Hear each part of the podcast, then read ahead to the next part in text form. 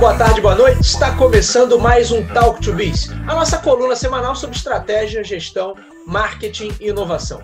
O meu nome é Bruno Garcia, eu sou professor e profissional na área de marketing e business, e aqui você já sabe, toda semana a gente traz um tema novo a respeito do mundo dos negócios, mas também a gente faz comentários sobre notícias e acontecimentos que podem ter um impacto na sua empresa, no seu planejamento estratégico ou na sua carreira. Lembrando sempre que esse podcast está lá disponível em talktobiz.com ou talktobiz.com.br, são os nossos endereços virtuais. É claro que você encontra o Talk to Biz também nas principais plataformas de podcast da atualidade. Basta você buscar por Talk, o número 2 e Biz que você nos encontra sempre fica o meu convite para que conheçam o nosso canal no YouTube. Até o ano passado o canal servia apenas como repositório dos episódios do podcast, mas desde janeiro desse ano a gente vem produzindo conteúdo específico para o canal. Então, se você gosta do conteúdo, do material que a gente produz por aqui, certamente vai gostar dos temas que a gente aborda por lá. E hoje temos mais uma edição do nosso Talk to Biz Café, onde eu trago um convidado, um professor, um profissional referência, um especialista em determinado assunto, para a gente abordar temas que são importantes para o mundo dos negócios, para o mundo empresarial como um todo. Hoje eu tenho a honra de receber o jornalista e escritor Fausto Oliveira, jornalista com ampla experiência e ampla bagagem na área econômica e fundador do portal Revolução Industrial Brasileira. Fausto, seja muito bem-vindo ao Talk to Biz. Muito obrigado pela sua generosidade por topar participar aqui do nosso programa. Seja bem-vindo. Eu que agradeço, Bruno. Obrigado aí. Desejo muito sucesso ao Talk to Biz e que a nossa conversa seja bastante ampla, produtiva, que seja de alto proveito aí para o seu público. Muito obrigado pela oportunidade. Legal. Fausto, você fundou o portal Revolução Industrial Brasileira e aí eu conheci você através de uma participação que você fez no canal My News, falando justamente né, dos desafios da industrialização aqui no Brasil. O que, que te levou a, a, a, focar mais nesse tema, que é tão importante, mas recebe às vezes tão pouca atenção aqui no nosso país? Então, Bruno, é, desde quando eu morava fora do Brasil, eu morei no Chile por quatro anos, é, eu, na minha atividade jornalística, eu acabei tendo uma, uma proximidade muito grande com certos setores econômicos, né? Eu sempre fui um jornalista muito ligado à área de, de economia. Não é que tenha sido a única coisa que eu fiz, mas é, foi certamente a minha principal vertente de trabalho. E dentro do jornalismo econômico existem certos nichos de atuação é, e eu acabei é, é entrando num desses nichos, que foi o jornalismo técnico industrial. Eu acabei trabalhando em veículos de imprensa setorial é, nos quais eu pude me especializar nessa área da indústria de máquinas e equipamentos, é, indústria de materiais, indústria química, materiais para construção, cimenteira e também a parte de é, operação de infraestrutura. Tá? Então eu passei anos visitando empresas, conhecendo executivos, visitando feiras de negócios, né, no Brasil, na América do Sul, no, no, no, na, no Hemisfério Norte, na Europa, nos Estados Unidos. Ou seja, é, eu acabei compilando, né, na, por próprio desenvolvimento da minha carreira profissional, uma, um cabedal de informação e de conhecimento sobre um determinado setor que eu, eu considerei significativo para o Brasil nesse momento. Né? Quando eu voltei a, a viver no Brasil, percebi que aqui existia uma, uma acontecia um processo muito deletério, muito ruim para o Brasil, que era o processo de acelerada desindustrialização.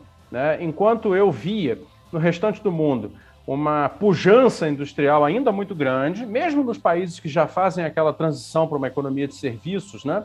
que já é o pós-industrial, mesmo nesses lugares, quer dizer, havia uma retenção de, de capacidades industriais de alta sofisticação, de alta tecnologia, muito forte. Né?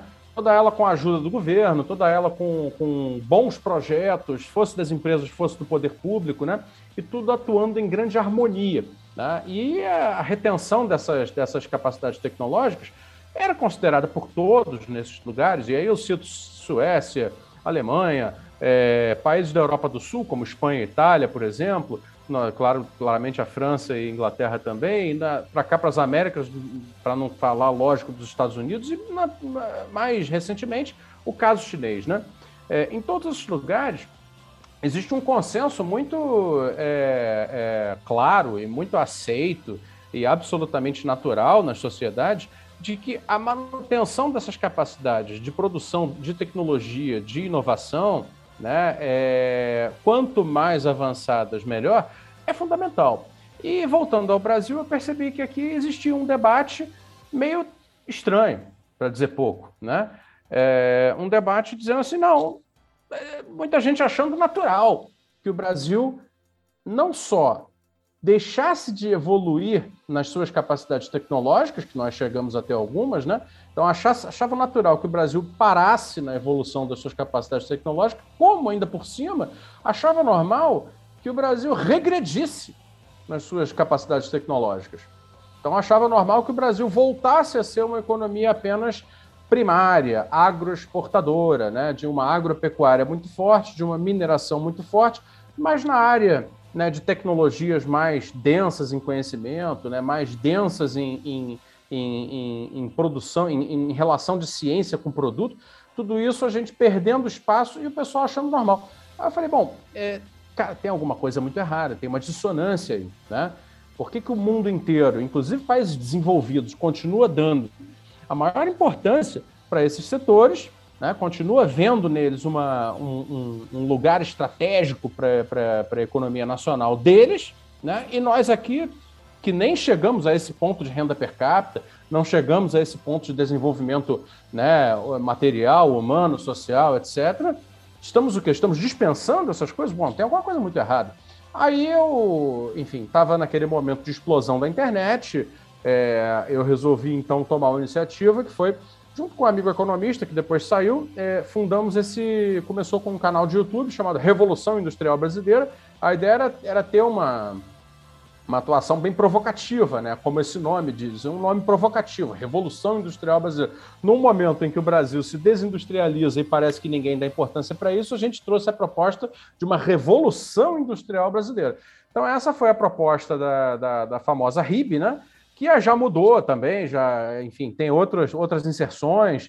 É, agora ela está espalhada, tem várias pessoas levando essa ideia da Revolução Industrial Brasileira para diante, né, em várias iniciativas. E eu, enfim, acabei ficando como um iniciador disso.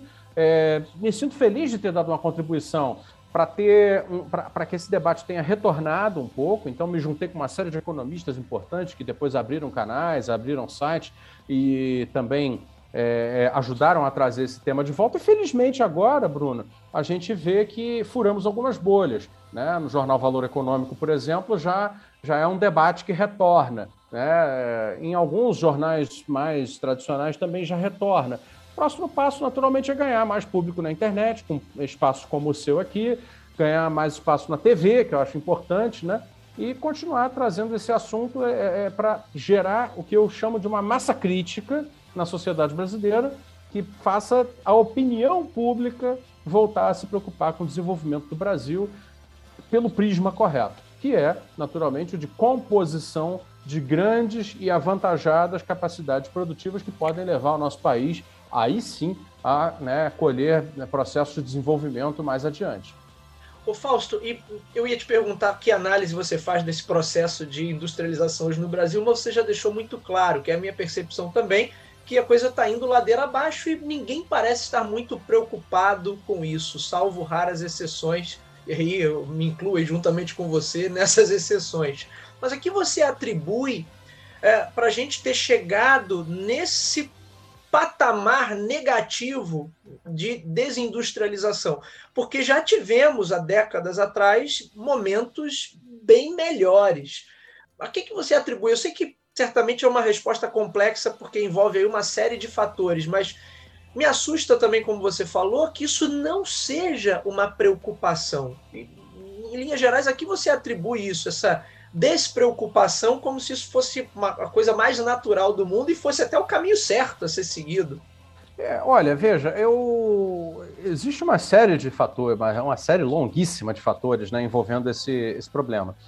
Eu te diria que a desindustrialização brasileira em si, ela tem causas, é, algumas bastante conhecidas, e outras que, embora também sejam conhecidas, são pouco debatidas. Né? Eu acho que ela é fruto de um, de um, de um, de um compêndio de problemas, tanto econômicos como não econômicos. Né? Entre os problemas econômicos está naturalmente o fato de que o Brasil chegou a um processo de. de o Brasil deu um certo azar histórico né, na virada dos anos 70 para os 80 do século passado, quando é, vínhamos numa, numa, num galopante crescimento é, econômico, todo ele fundado em, em industrialização, porém com um, um erro estratégico. Erro estratégico esse que foi cometido em grande parte porque nós vivemos, esse, a última parte desse ciclo de industrialização, vivemos num regime político fechado, que era o regime militar. Não havendo a, o debate livre, não havendo a, a crítica fluindo na sociedade, bom, tomaram certas decisões estratégicas que foram muito equivocadas. A exemplo de sustentar um nível perigoso do financiamento desse processo de desenvolvimento na dívida externa. Né? Então, o Brasil se endividava externamente com muita regularidade e em volumes muito grandes, aproveitando uma época em que realmente o, o, o, o setor financeiro ainda não tinha tomado a hegemonia que veio a tomar a partir dali no planeta. Então, não havia né, essa, essa, nem a facilidade de trânsito de capitais como tem hoje, nem a privatização desses capitais em geral, as dívidas externas se tomavam de país a país, e nem tampouco é, os, os juros que nos últimos 40 anos vieram a ser extrapolados. Né? Então o Brasil é, se endividou muito em dólar e, de repente, essas dívidas, por causa das crises inflacionárias provocadas pelos choques do petróleo nos Estados Unidos da América, né, é, o Brasil se viu diante de um choque de juros na sua dívida externa é o que provoca, Bruno, é, é, o principal fator, não o único, mas é o principal fator que provoca aquele clima de, de Deus nos acuda nos anos 80, que talvez você tenha vivenciado isso também quando você era menino, como eu, sim, em que né, a, a, maquininha da, da, da, remarcação dos preços, né, e aquele AUE que ninguém conseguia fazer o salário chegar no fim do mês, etc., e a inflação de 40% ao mês, etc. Isso tudo foi fruto não de uma, de uma irresponsabilidade do governo. Aquilo, na verdade, era o Brasil sendo atacado né, por um grande choque de juros que multiplicou em muitas vezes a dívida externa do país. Então, é evidente que os, os grandes volumes de capital necessários para manter o processo de industrialização brasileira naquele momento começaram a ficar indisponíveis, porque eles começaram a ter que ser alocados para o pagamento do serviço da dívida externa. E, naturalmente, com um déficit externo muito grande, a economia brasileira ainda teve que pagar em dólar né, por uma série de insumos importados e tal. Ou seja, criou-se uma situação inflacionária terrível, uma instabilidade tremenda que coincidiu com o um momento de reabertura política no Brasil. Ou seja, realmente aí o clima é, contribuiu para que esse assunto que era o nosso desenvolvimento, a construção da nossa base produtiva e o nosso futuro, virasse a 15ª prioridade. E isso foi o que, o que rolou nos anos 80. A partir dali, todo o receituário de ajuste fiscal permanente, privatização permanente, né, é, a, a, criação de uma imagem de que tudo que tinha vindo antes era pura desgraça e que nós agora precisaríamos adotar um caminho radicalmente diferente, se consolidou, né, porque a mídia também fez muito por isso. Bom, e aí chegamos aos anos 90, num processo já de exercício do poder pelas vias democráticas do voto, em que os consensos econômicos estão completamente alterados. E esses consensos econômicos, uma vez alterados, contribuem, aí eu chamo de uma, uma espécie de segundo capítulo né, da desindustrialização, contribuem para transformar a gestão da economia brasileira numa gestão de estabilização permanente. Então a economia brasileira passa a ser uma, uma, uma política econômica estabilizadora ela já não busca mais o crescimento, ela já não busca mais a expansão das capacidades produtivas, ela já não busca mais nada desses horizontes de longo prazo. Ela busca apenas a própria estabilização permanente, para não deixar repetir aquilo que acontecera nos anos 80. Pois bem, o resultado disso é que você consegue uma estabilização da economia brasileira, mas né, às custas do crescimento. A economia brasileira nunca mais cresceu teve um pico de crescimento ali nos anos do Lula, no começo desse século, mas foi muito pequeno, foi insuficiente.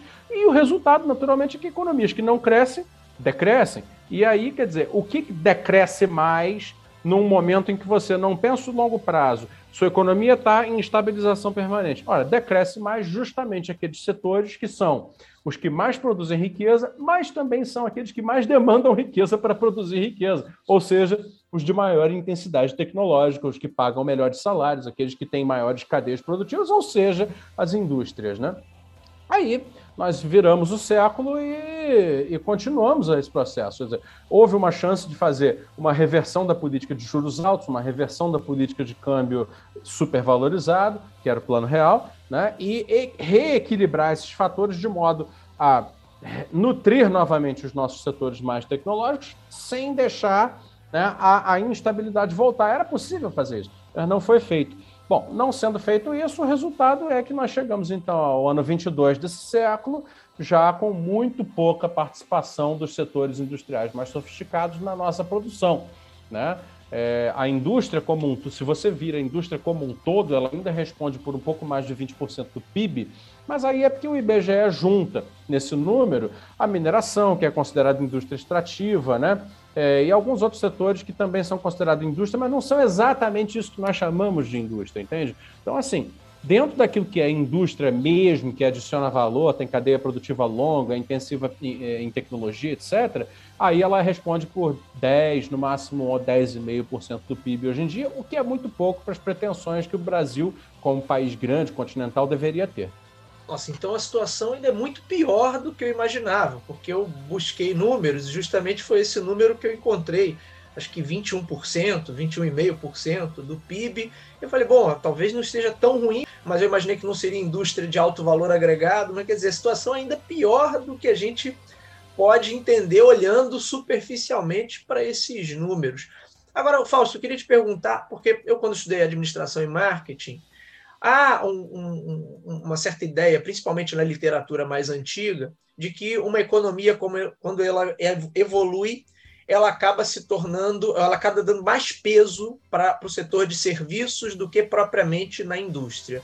Mas eu entendo que isso é uma meia-verdade, né? porque uh, talvez isso em alguns setores ou talvez em economias, aí eu vejo que você já publicou coisas sobre aquele livro Economia do Conhecimento, uh, que vai falar dessa economia de ponta, da indústria do conhecimento de ponta, que, como o próprio autor chama, é uma franja né? Uma, é uma parte muito pequena ali, mas que responde por muita coisa. Isso talvez nas economias super desenvolvidas isso reequilibre o jogo. Então o camarada consegue ter uma economia talvez mais fundada em serviços, mas ainda assim uma economia muito forte.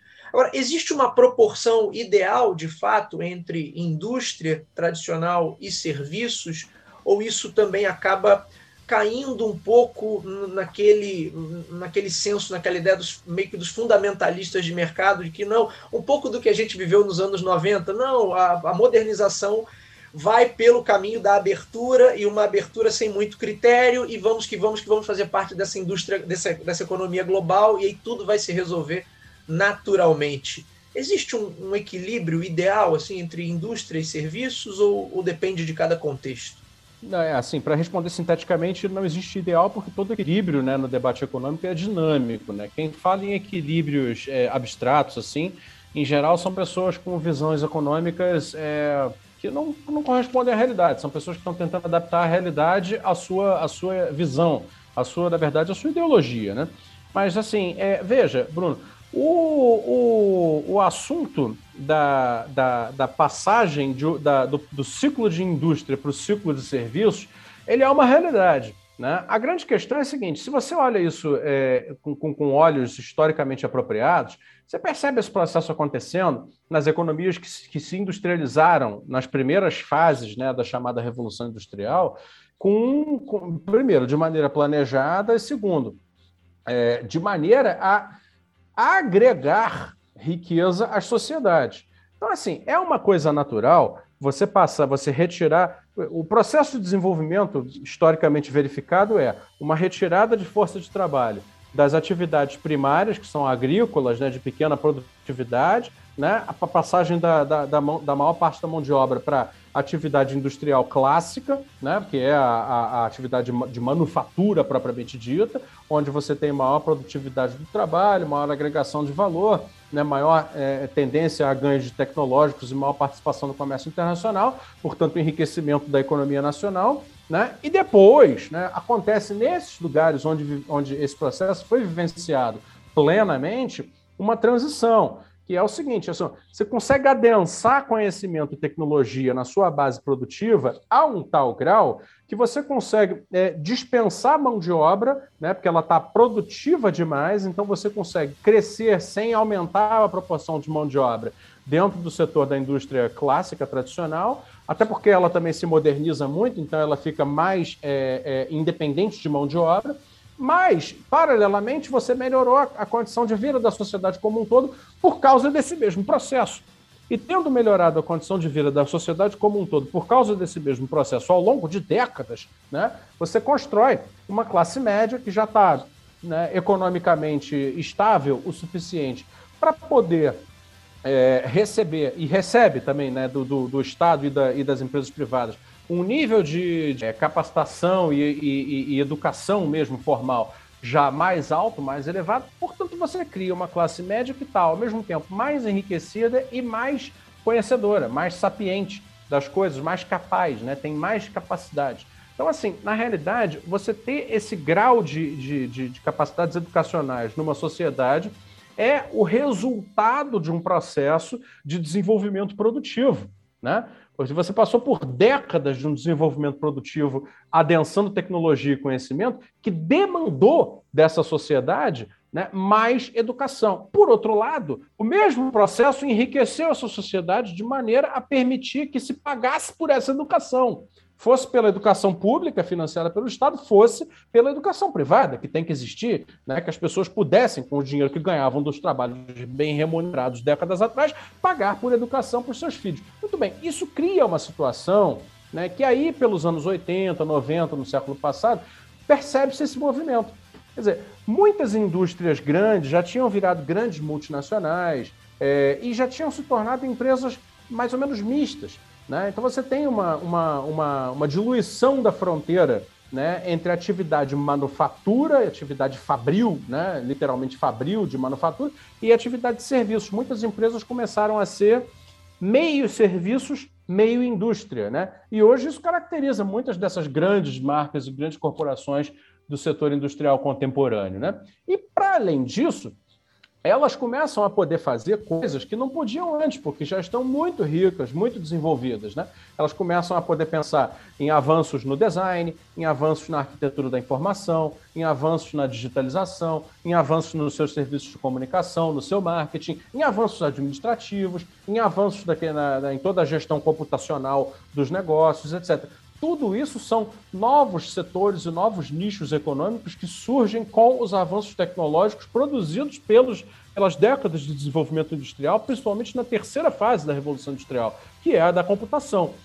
É, é evidente que isso vai fazer o carreamento da mão de obra do setor manufatureiro, fabril, literalmente fabril, dos anos 40, 50, 30, 40, 50, lá do século passado, para né, as atividades modernas, que são os serviços sofisticados. Né?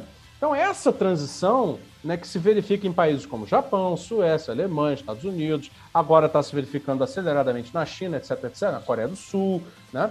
É, nos países das economias avançadas todas, essa é uma transição saudável e que se justifica.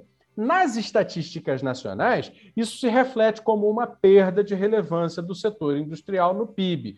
Claro, porque você faz uma transição em que a indústria continua a existir, mas já não precisa concentrar a maior parte da mão de obra. Né? E já não precisa concentrar a maior parte da produção de riqueza. Por quê? Porque ela externaliza a sua produção de riqueza. Agora, se você retirar do Japão a sua Nissan, né, eu quero ver como vão ficar os estúdios de design, as arquiteturas de informação. Se você retirar da Alemanha as suas fabricantes de máquinas e equipamentos, quero ver como vão ficar. Né? Os seus. E, e, também as questões, por exemplo, da, da farmacêutica alemã, que é muito forte, quero ver como vão ficar. Né? Os seus, é, as suas engenharias de software, as suas companhias de gestão de, de, de, de dados e informações corporativas, etc, etc. O mesmo valendo para todos esses outros países. Tá? Então, assim, são processos associados. Agora, o que acontece no Brasil, que o pessoal defende, é uma coisa que para mim parece muito mal intencionado, até se você quer saber minha opinião, que é o seguinte: a pessoa não pode chegar ao ponto de dizer que você tem 65% do PIB brasileiro hoje em serviço. Então, tudo bem. Caracterizado por que tipo de atividade? Serviços Sejamos básicos, né? primários, né? A maioria, a imensa maioria é supermercado, pet shop, lojas de, de crossfit, academias smart fit, é, é, é, entende? Empresas transportadoras, ônibus de, urbanos, caminhões, etc. Ou seja, são. E aí, claro, né, essa miríade de serviços menos sofisticados, menos produtivos ainda, de péssima remuneração, que são uma, uma imensa quantidade de, por exemplo, pastelarias, lojas de suco, salão de cabeleireiro, é, design de sobrancelhas. Ou seja, essa economia de serviços, Bruno, ela não pode ser comparada a uma economia de serviços avançados né, que só existe, que é isso que você coloca da franja da economia do conhecimento, que só consegue existir onde antes houve um grande tecido industrial né, que formatou, inclusive, demanda, né, riqueza e demanda, e capital humano, se você quiser, para que isso pudesse acontecer. Ou seja, é você querer comparar né, é, é uma Ferrari com um Fusca 66. Quer dizer, não tem comparação possível, compreende? Então, assim, é, esse é, um, é uma das, das, coisas que nós enfrentamos muito é, fortemente, essa dificuldade no debate brasileiro, porque o pessoal reduz tudo a números e fala: ah, olha lá a Coreia, olha lá a Alemanha, olha lá os Estados Unidos. Como se o número fosse capaz de explicar tudo, mas existe um qualitativo embaixo do número que precisa ser visto, né? E não é visto, infelizmente. Compreende? Esse é, esse é o nosso problema. Muito bom, Fausto, muito bom.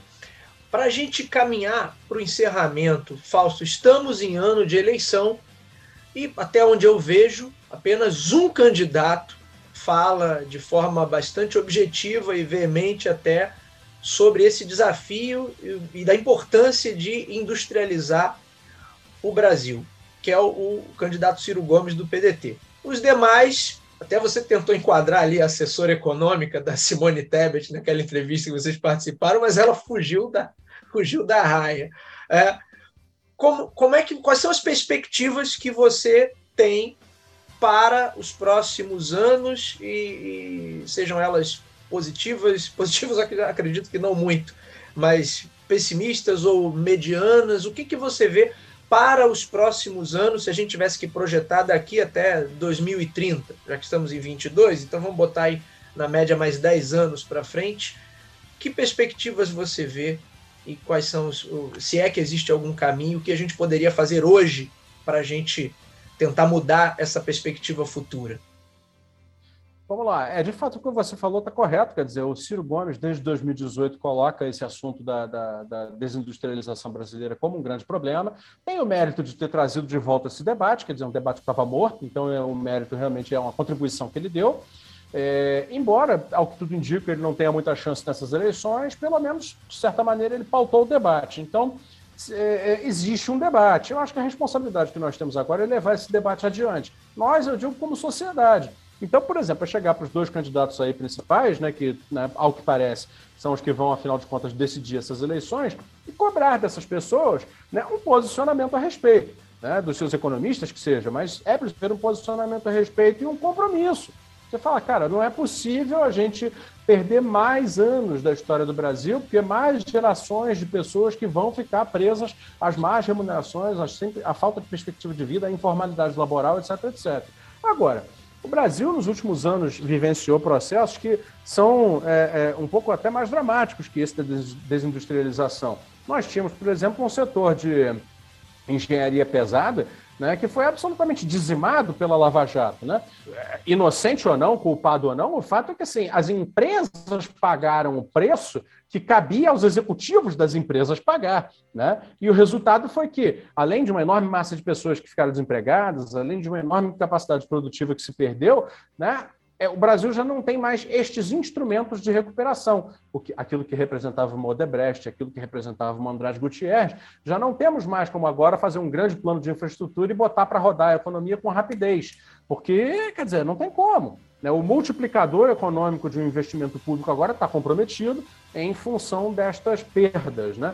Então, assim, como se recupera isso? Bom, eu acho que a gente tem que fazer um debate muito sério, muito honesto, dizer o seguinte: olha, zera esse jogo, entendeu? Tem que parar de pensar que corrupção é o único problema do Brasil. Tem que parar de achar que basta é, é, tirar imposto e, e, simplificar as leis que o Brasil anda para frente, etc. Porque a estrutura produtiva do Brasil hoje é uma estrutura de país pobre. Não adianta tapar o sol com a peneira. Nós não temos. Se tivermos um crescimento de 5, 6% ao ano, será o crescimento de 5, 6% de uma estrutura produtiva pobre, que reproduzirá a desigualdade, reproduzirá a pobreza. Né?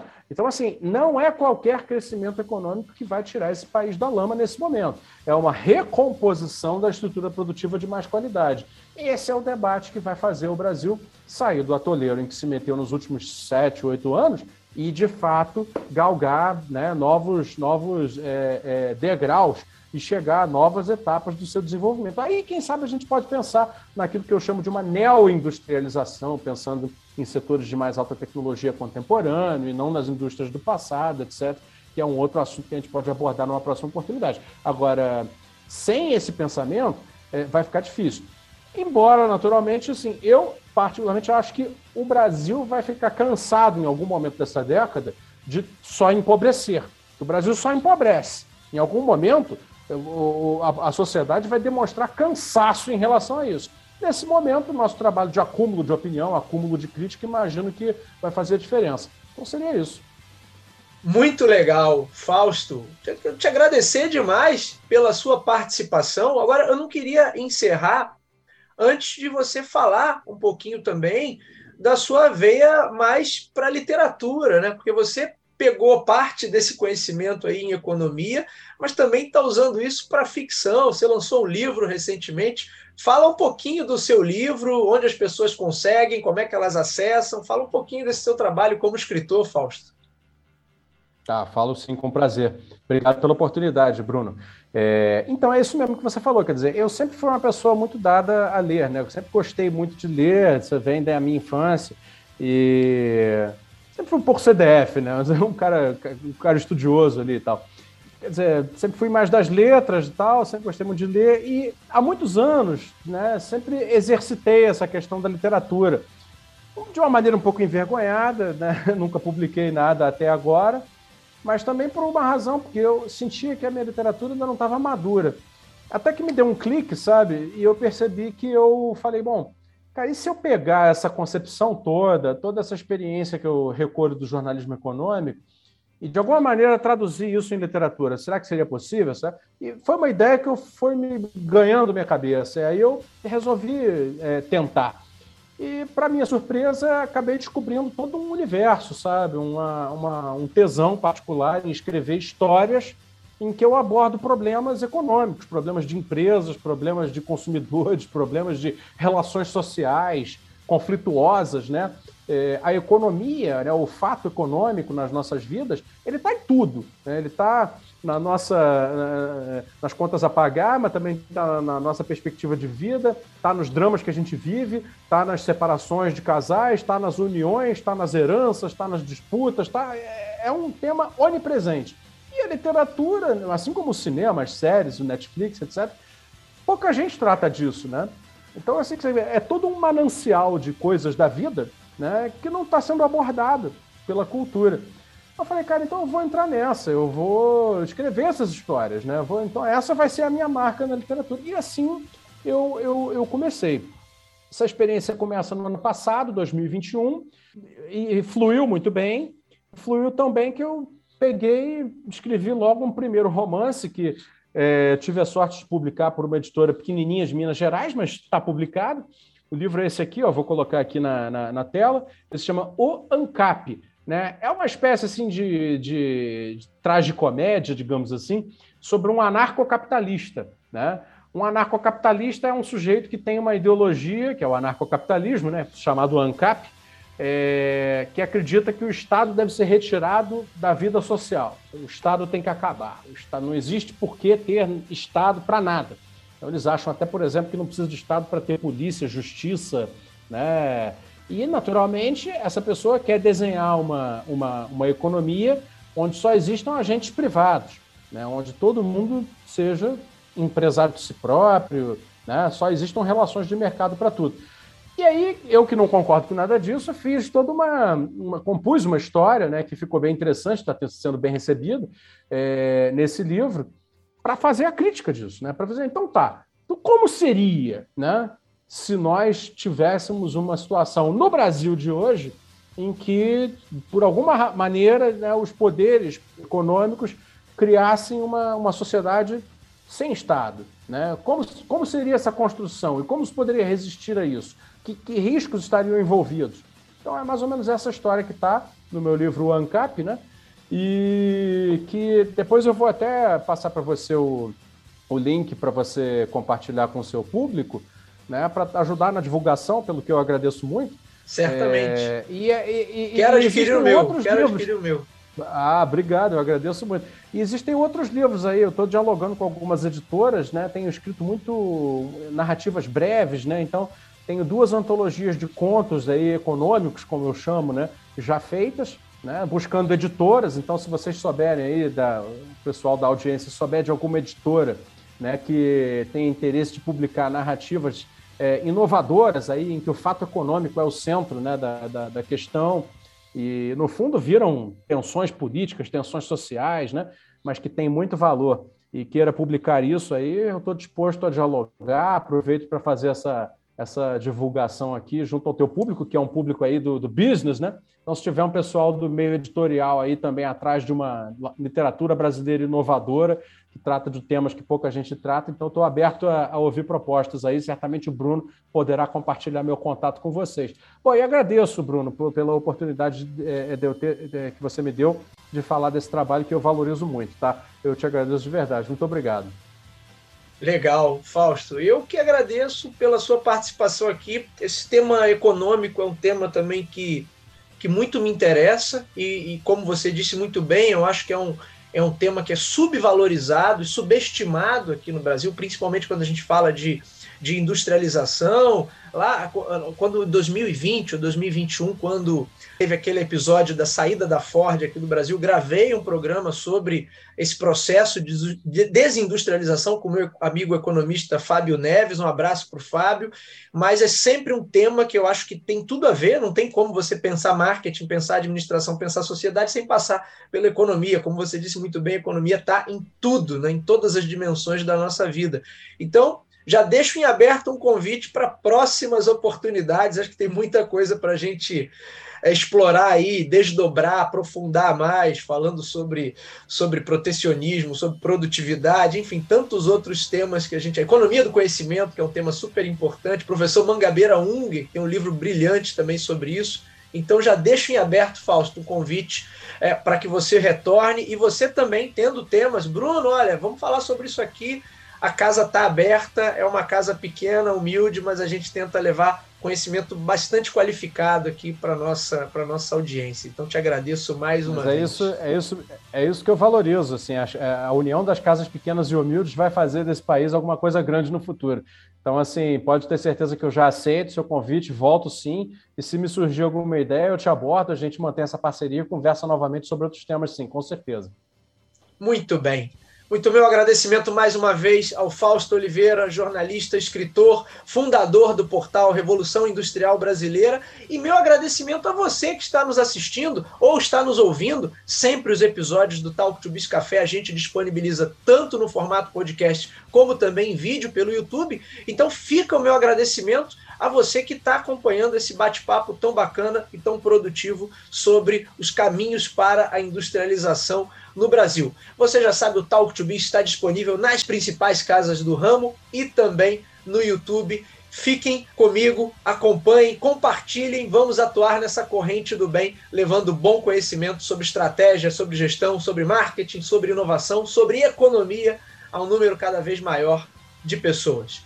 É isso, meus amigos. Hoje ficamos por aqui. Meu agradecimento, meu abraço ao Fausto Oliveira e nos vemos na próxima. Até lá!